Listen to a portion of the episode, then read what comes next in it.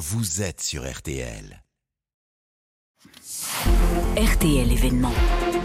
Ah, c'est pas on essaie d'économiser, c'est qu'on n'a pas le choix, on n'a plus d'argent. Donc on est obligé de, avec 3-4 euros, payer un truc et ressortir avec presque 15 euros de, de manger, sinon ben, on mange pas. Paquet de gâteaux, fromage, après je peux pas voler grand chose là. Si je vole, je vole un truc important, je vais pas voler pour, euh, pour le plaisir. Et c'est donc l'événement ce matin. RTL a enquêté sur ces Français qui, comme Christophe que vous venez d'entendre, disent aujourd'hui voler par nécessité parce qu'ils n'ont, explique-t-il, plus d'autre choix face à la flambée des prix.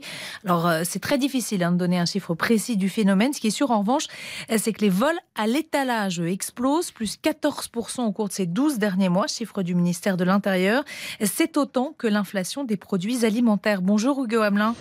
Bonjour Amandine, bonjour à tous. Vous êtes notre correspondant dans la région de, Marseille et vous avez donc rencontré Christophe, sa compagne Mélissa et leur bébé. Ils vivent avec 1000 euros par mois. Absolument, un bébé de 6 mois, un travail euh, à temps partiel et ce jeune couple qui cache de la nourriture dans euh, leur poussette euh, pour la sortir du supermarché. Pour moi, il y a tout augmenté quoi. Surtout pour le lait pour le bébé.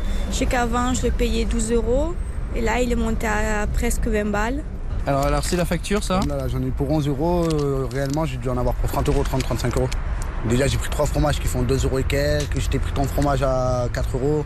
Tu le sors, tu sais même pas si tu vas le faire rattraper. Jusqu'à maintenant, on a toujours payé tout ce qu'il nous fallait.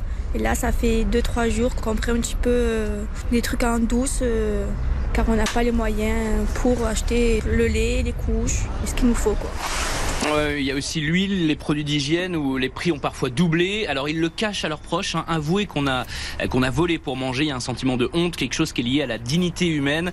Mais le phénomène est bien en expansion. Hugo, vous avez euh, rencontré des vigiles à la sécurité des supermarchés. Que, que disent-ils? Est-ce qu'on peut faire la différence entre euh, les vols par habitude et ces vols alimentaires liés euh, à la conjoncture économique? Ouais, alors je vous emmène dans un endroit du supermarché qu'on n'a pas vraiment envie de visiter. Hein. C'est le, local aux vitres teintées des agents euh, de sécurité. C'est là qu'on euh, vous emmène quand euh, vous vous faites pincer en train de voler.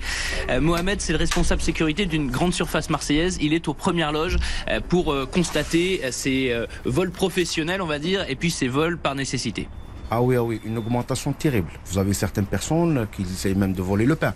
Ils prennent quatre baguettes ou cinq baguettes, ils essayent de payer une on le voit bien que la personne n'a pas l'habitude de faire ça, elle a la honte, elle baisse sa tête, elle pleure. Qu'est-ce qu'ils vous disent ces gens? Ils nous disent c'est à cause de l'augmentation du prix, mais on ne peut pas se permettre euh, d'accepter ce genre de comportement. Pour nous, c'est un essai et après ça va devenir une habitude.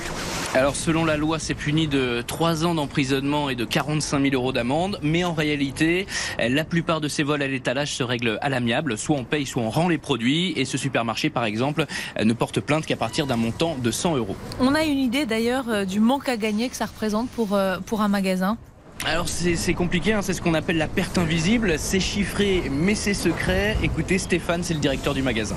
Oui, on, la chiffre toujours, mais on a plus misé sur euh, ben, la sécurité, on a augmenté les heures de présence euh, du vigile, ce qui nous a permis de ne pas augmenter notre perte inconnue.